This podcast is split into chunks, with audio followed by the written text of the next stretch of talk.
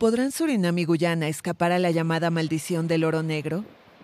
Con sus bosques vírgenes, estos pequeños países pobres de Sudamérica son pulmones del planeta, pero se proyectan como un nuevo Eldorado petrolero.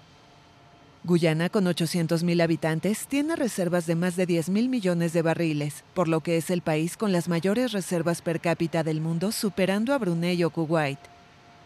Surinam, con 600.000 habitantes, debe estar cerca, pero sus reservas no están confirmadas. Para ambos gobiernos se divisa una lluvia de petrodólares y creen que el crudo puede ser una salida a la pobreza. Prometen gestionar el dinero con rigor y han creado fondos soberanos para el futuro, así como mecanismos de control del gasto.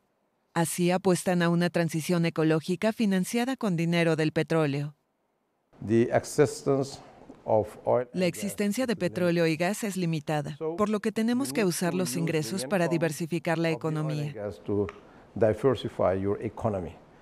para invertir en agricultura, en el sector turístico, en el de vivienda, de seguridad, de infraestructura, para tener un desarrollo sostenible para el futuro.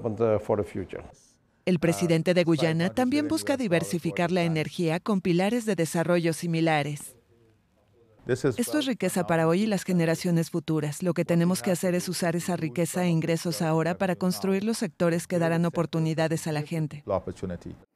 Pero activistas medioambientales creen que hubiera sido mejor renunciar a la explotación petrolera como hizo Francia en la vecina Guyana francesa y centrarse en la búsqueda de créditos de carbono.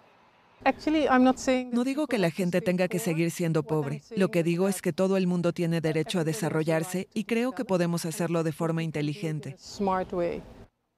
Algunos especialistas consideran que el gobierno vendió su soberanía con contratos desequilibrados a favor de las compañías petroleras.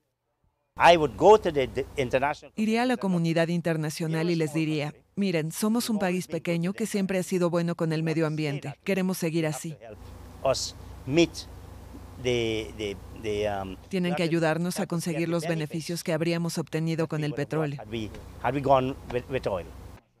Otros ven una oportunidad en la promesa del petróleo.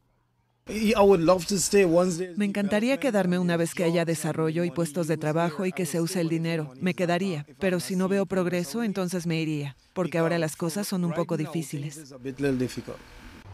Los economistas reconocen que el ingreso de millones de dólares proyectados en las próximas décadas incidirá fuertemente en el Producto Interno Bruto de los dos países. Pero admiten que también tendrá un impacto para el medio ambiente que los gobiernos tendrán que manejar.